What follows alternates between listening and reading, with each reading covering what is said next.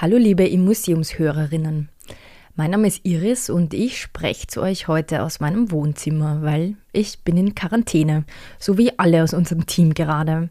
Und deswegen haben wir uns für diese Woche, um euch nicht am Trockenen sitzen zu lassen, etwas ausgedacht, nämlich eine Serie von fünf Objekten, die von fünf sehr beeindruckenden Menschen erzählen. Alle, die unseren Newsletter schon erhalten haben, die kennen diese Zusammenstellung vielleicht schon. Und alle, die den Newsletter noch nicht abonniert haben, die können sich auf www.immuseum.at dafür anmelden. Den Anfang macht die Hexe bei der Toilette für die Walpurgisnacht. Viel Spaß mit diesem Rerun. Los geht's. Im Museum, ein Podcast von Sissi Grant. Heute Hexe bei der Toilette für die Walpurgisnacht. Heute stehen wir in der riesigen Ausstellungshalle des Musa vom Wien Museum und dort vor einer riesigen Marmorskulptur. Und diese Marmorskulptur ist eine Frau, eine nackte Frau, aber sie ist ganz anders als die nackten Frauen, die man jetzt vielleicht im Kopf hat. Sie ist keine leichtfüßige, tanzende Schönheit, sondern es ist eine Hexe. Eine Hexe mit langen Haaren, funkelnden Augen, die sich verschmitzt auf die Lippen beißt und sich so ganz nebenbei die Zehennägel schneidet. Ursula Storch erklärt uns mehr. Ja, ich bin die Ursula Storch, ich bin Kuratorin im Wien Museum und bin da zuständig für die bildende Kunst in Wien um 1900. Und hier stehen wir jetzt vor einer weißen Marmorskulptur. Äh, die Skulptur stellt eine ähm, nackte Frau dar mit äh, langen, wirren Haaren äh, und einem ja, ein bisschen höhnischen Grinsen, könnte man sagen. Ähm, die Figur sitzt auf einem Felsen, beugt sich vor und äh, ja, die, die, Skulptur ist beschädigt. Es fehlt äh, ihre rechte Hand. Ähm, ich weiß aber, wie die Figur vorher ausgesehen hat, weil es Fotos davon aus den 1920er Jahren gibt und da war eben diese rechte Hand noch da. Und nicht nur das, sondern in der Hand hat sie eine äh, große Schere gehalten, mit der sie sich ihre krallenartigen Fußnägel geschnitten hat. Äh, also ein, ein, eine sehr provokante Skulptur und äh, noch interessanter wird es, wenn man jetzt dazu sagt, dass diese Skulptur aus dem Jahr 1895 stammt und dass sie damals von einer Frau, von einer Bildhauerin geschaffen worden ist. Ähm, diese Bildhauerin hat äh, Theresa, Theresa Fjodorowna Ries geheißen und war eigentlich eine Russin, sie ist in Moskau aufgewachsen, hat äh, schon sehr jung geheiratet, ein Kind verloren, äh, sich dann gleich wieder scheiden lassen und wusste eigentlich nicht, was sie so mit ihrem restlichen Leben anfangen möchte. Äh, in dieser Situation ist sie dann zur Malerei gekommen. Das heißt, sie, hat, äh, sie war dabei, wie äh, ihre Familie gemalt wurde und das hat ihr großen Eindruck gemacht. Sie hat beschlossen, das möchte sie auch machen und sie möchte das lernen und ist auf die Moskauer Akademie für Bildende Künste marschiert und hat sich dort äh, als Studentin beworben. Und dann war aber die Situation, dass sie geheißen hat, ja, dafür müsste sie schon fertige Bilder vorweisen können. Und daraufhin hat sie, wie sie in ihrer Autobiografie, die sie dann im Jahr 1928 1920 geschrieben hat, äh, selber sagt, hat sie eins dieser fertigen Bilder ihrer Familie genommen, die nicht sie gemalt hat, und ist in die Akademie gegangen, hat behauptet, das Bild wäre von ihr und sie wurde aufgenommen. Und offensichtlich war sie aber wirklich so geschickt, dass sie dann also dort äh, durchaus als Studentin nicht weiter aufgefallen ist. Sie hat dann dort äh, auch äh, ist in Kontakt gekommen mit den Bildhauern und da ist ihr plötzlich klar geworden, dass eigentlich die Plastik äh, noch viel mehr das ist, was sie gerne machen möchte. Sie hat dann dort auch an den plastischen Kursen teilgenommen, wurde aber dann wegen Insubordination gegenüber den ähm, Lehrern, gegenüber den Professoren dort, wurde sie der Akademie verwiesen. Und damit waren für sie weitere Ausbildungsmöglichkeiten in Moskau eigentlich zu Ende. Sie hat dann eine Zeit lang versucht, ähm, alleine ähm, weiterzuarbeiten. Das war ja aber dann ohne Anleitung doch zu wenig. Und auf einer Reise mit ihren Eltern äh, nach Wien hat sie beschlossen, in Wien zu bleiben und hier äh, weiter eben dem nachzugehen, selber Bildhauerin zu werden. Äh, die Situation in Wien war allerdings so, dass äh, an der Akademie der Bildenden Künste äh, hat man Ende des 19. Jahrhunderts Frauen prinzipiell nicht aufgenommen. Das hat dann überhaupt erst 1920 stattgefunden. In der Kunstgewerbeschule waren Frauen zwar zugelassen, allerdings durften sie nicht am Anatomieunterricht teilnehmen. Sie durften auch nicht am Aktzeichenunterricht teilnehmen. Und das hat bedeutet, dass sie eigentlich letzten Endes nur ähm, ich sage jetzt mal, Tiere und Blumen und Ornamente zeichnen und malen durften, aber eben nicht für die wichtigen Fachklassen wie Malerei oder ähm, äh, Bildhauerei zugelassen waren. Äh, das heißt, auch die Wiener Künstlerinnen haben sich um die Jahrhundertwende äh, schwer getan. Die meisten von ihnen waren dann eigentlich in privaten Kunstschulen, die es gegeben hat, zum Beispiel die Kunstschule für Frauen und Mädchen, die äh, Rosa Mayreder 1897 mit anderen Mitstreitern gegründet hat.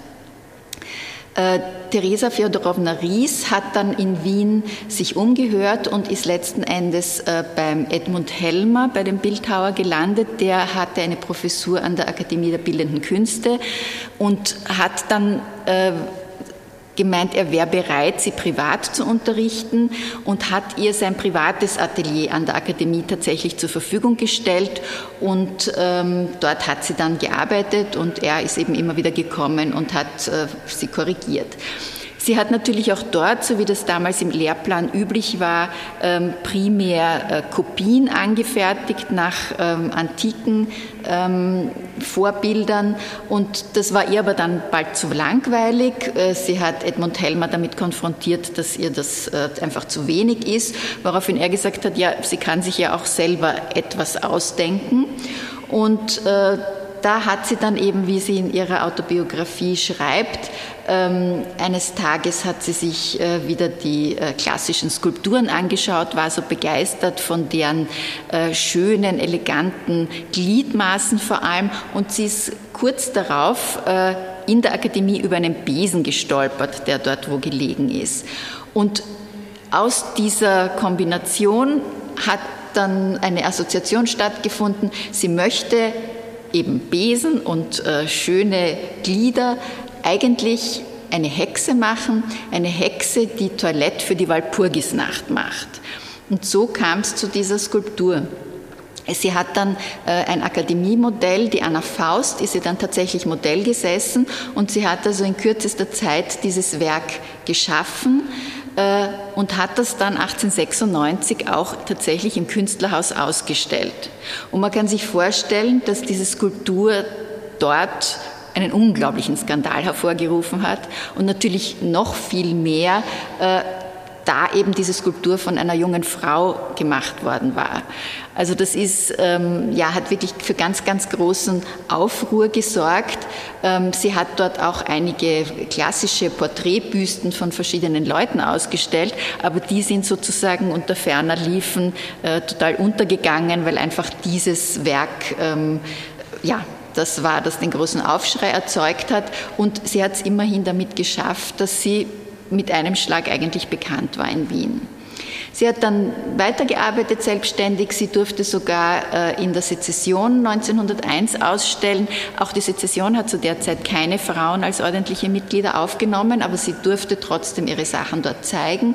Und sie hat dann mit äh, anderen Wiener Künstlerinnen, mit der Olga Wiesinger-Florian und der Marie, Marie Egner und der Susanne Granitsch gemeinsam ähm, die, äh, die Gruppe der acht Künstlerinnen gegründet eine äh, Interessensgemeinschaft weiblicher Künstler, könnte man sagen, die eben dann gemeinsam Ausstellungen organisiert haben, die zumeist in der Galerie Pisco stattgefunden haben.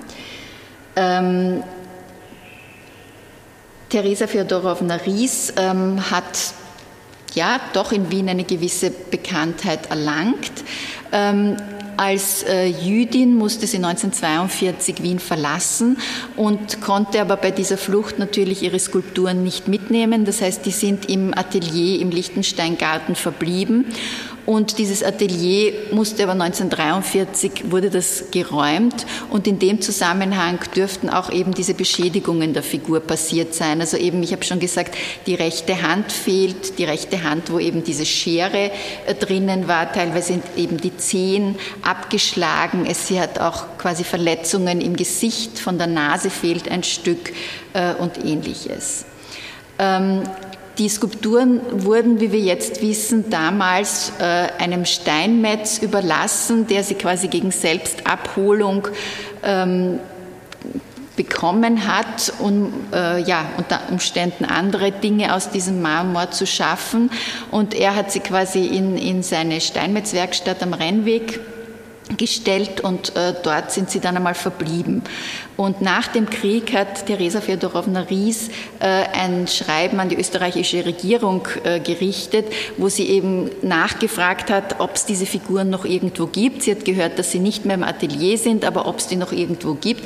Die Regierung hat äh, diese Anfrage an die Stadt Wien weitergeleitet und so wurde auch das Historische Museum der Stadt Wien involviert in diese Suche nach den Figuren. Und nachdem sie tatsächlich ausfindig gemacht werden konnten und man äh, Theresa Fjodorowna Ries darüber unterrichtet hat, hat sie gesagt, sie würde diese Figuren gern der Stadt Wien schenken, dem Museum überlassen, äh, einfach aus Dank, dass diese Figuren gerettet worden sind. Das ist dann auch tatsächlich passiert. Ähm, Theresa Fjodorowna Ries ist 1956 in Lugano gestorben. Äh, die Figuren sind dann in den 1970er Jahren, äh, nämlich genau 1974, bei der WIC 74 im Freien aufgestellt worden. Da gab es auch so einen Skulpturengarten und Dort sind sie abermals vandalisiert worden. Das heißt, die sind dort mit roter Farbe äh, besprüht worden sind dann natürlich sofort von dort weggeholt worden, aber es ist schon irgendwie äh, natürlich ja, bezeichnend dafür, dass so eine ähm, Figur ähm, 80 Jahre nach ihrem Entstehen immer noch äh, so für Aufruhr und, und Unbehagen offensichtlich unter den Leuten sorgt, dass sie wiederum beschädigt wurde. Ähm, seither war sie nicht mehr im öffentlichen Raum zu sehen, sie war immer wieder bei Ausstellungen, äh, zum Beispiel im Jüdischen Museum bei einer Ausstellung über jüdische Künstler, Künstlerinnen oder auch im Belvedere bei der Ausstellung Stadt der Frauen. Und ähm, es ist geplant, dass wir sie auch äh, 2023 äh, in der neuen Dauerausstellung im Wien Museum zeigen werden. Es ist allerdings jetzt vor ähm, zwei Jahren ungefähr ein Dokument aufgetaucht, äh, das besagt, dass ähm, Theresa Fjodorowna Ries Anfang der 1920er Jahre diese Figuren, also äh, die, die Hexe und aber auch einige andere Figuren, die sie gemacht hat, einem äh, jüdischen Nationalmuseum in Palästina geschenkt hätte. Äh, diese Figuren sind allerdings nie abgeholt worden, sind in Wien verblieben und äh, es wird also jetzt gerade daran gearbeitet zu recherchieren, äh, wie die rechtliche Lage ist. Falls wir sie eben behalten dürfen, wird sie, wie gesagt, in der neuen Dauerausstellung des Wien Museums gezeigt werden. Ähm, Im Moment ist die Hexe ähm, toilettmachend für die Walpurgisnacht in unserer Ausstellung über Felix Salten im Schatten von Bambi zu sehen. Äh, das deshalb, äh, weil äh, Felix Salten ja ein sehr umtriebiger Kunstkritiker war, der alle möglichen Ausstellungen zwischen den 1890er und 1930er Jahren beschrieben hat. Und er hat eben die Hexe 1896 tatsächlich auch im Künstlerhaus gesehen.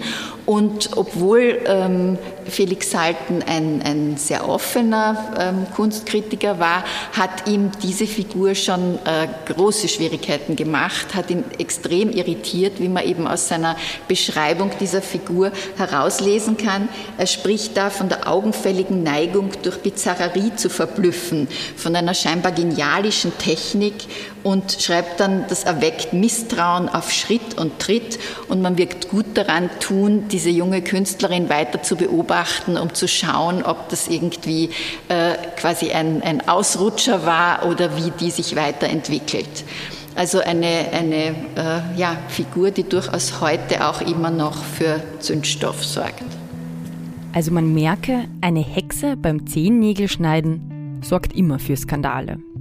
Wer mehr Informationen und Überraschungen rund um Themen zu Kunst und Kultur haben möchte, meldet sich am besten für unseren Newsletter an auf immuseum.at. Im Museum ist ein Podcast des Produktionsbüros Sissi Grant. Musik von Petra Schrenzer. Artwork von Nuschka Wolf.